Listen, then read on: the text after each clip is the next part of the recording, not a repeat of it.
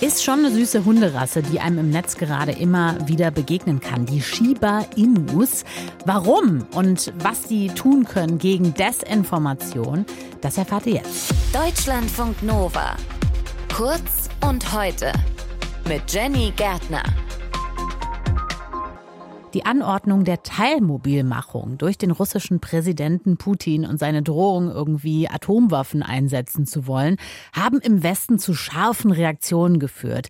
Diese Propaganda aus Moskau ist natürlich durchaus als Teil einer psychologischen Kriegsführung zu verstehen und dazu gehört ganz klar Desinformation.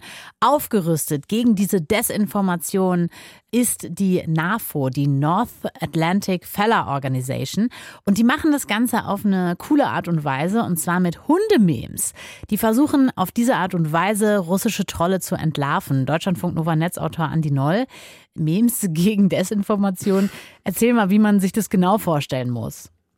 Ja, das geht tatsächlich äh, via Twitter mit Tweets, die Memes äh, einer bestimmten Hunderasse zum Inhalt haben, den Shiba Inu nämlich. Und diese Tweets versuchen, russische Kriegspropaganda lächerlich zu machen. Also eine unterhaltsame Information oder Entlarvung von Propaganda. Aktuell gibt es auf Twitter jetzt unzählige NAFO-Tweets, die sich äh, mit der russischen Teilmobilmachung befassen. Das ist natürlich nur ein kleiner Aspekt des Kampfes gegen die russische Desinformation, aber ein unterhaltsamer und deswegen ist auch die Verbreitung vergleichsweise groß. Wir sprechen hier von Tweets mit tausenden Likes und Videos mit zehntausenden Views. Ja, ich habe mir auch gerade mal so ein paar angeguckt. Also sieht ja schon auch ganz interessant aus, wenn dieser knautschige Shiba Inu da irgendwie einem so äh, entgegenguckt. Aber wie kommt man auf die Idee, diesen Hund einzusetzen gegen Desinformation? Ja, die Deutsche Welle hat mit den Verantwortlichen oder mit einigen Verantwortlichen hinter dieser Aktion gesprochen und ähm, demnach ist das Projekt mehr oder weniger spontan im Mai entstanden, also ein paar Wochen nach Beginn dieses Krieges, auch aus Frust darüber, dass zu wenig gegen russische Desinformation im Westen getan wird. Und so begann ein äh, Twitter-Account Kriegsbilder, in die diese wie du sagst, knautschige Hunderasse montiert war, eben zu posten. Man sieht da also diesen Hundekopf montiert auf einen Kerl mit zwei Beinen, ne, das ist so ein bisschen comicartig, dem Feller. Dementsprechend heißt diese Gruppe oder nennt sich diese Gruppe ja auch North Atlantic Feller Organization, wobei ab die Abkürzung NAFO natürlich eben an die NATO erinnern soll. Das ist der Gag dabei. Ja. Warum genau ein Shiba Inu?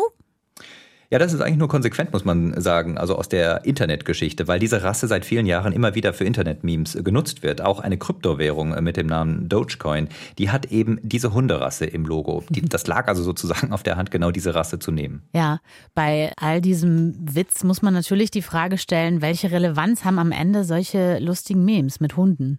Ja, also diese lose, sage ich jetzt mal, NAFO-Gruppe hat relativ schnell damit begonnen, äh, Geld zu sammeln für eine Fremdenlegion, die in der Ukraine kämpft. Weitere Geldspendeaktionen folgten dann darauf. Dem Gründer der NAFO-Gruppe zufolge kamen auf diese Weise bei verschiedenen Kampagnen mittlerweile gut 500.000 US-Dollar zusammen, die zum Beispiel in Drohnen und Satelliten-Internetausrüstung für die Ukraine investiert wurden. Also das hat sich schon längst aus dem Internet gelöst, diese Kampagne. Wie gut funktioniert das, die Beeinflussung im Informationskrieg auf diese Weise?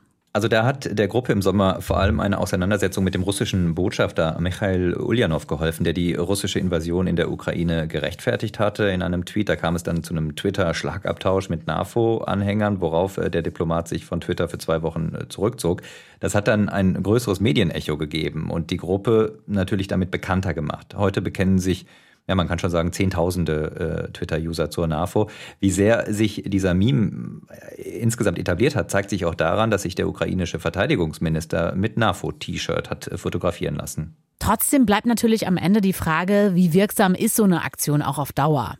Also man muss sagen, bislang ist das vor allem ein Internet-Twitter-Phänomen. Allerdings sind nur wirklich äh, drei Prozent, gute drei Prozent der Russinnen und Russen überhaupt auf Twitter präsent. Hier gibt es also tatsächlich ein Reichweitenproblem, wenn man die Russen damit erreichen will, weshalb die Köpfe hinter der Gruppe auch versuchen, die NAVO auf andere Plattformen auszudehnen. Was ich aber vor allem interessant finde, ist äh, tatsächlich die Überzeugung, die hinter diesem NAVO-Konzept steckt, nämlich dass es fast aussichtslos ist, Propaganda mit Wahrheit zu bekämpfen, weil es eben so einfach ist, immer neue Lügen zu erfinden.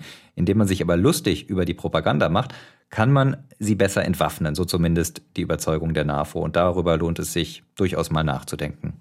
Die North Atlantic Feller Organization, die NAFO, die entlarvt gerade russische Trolle mit Hundememes.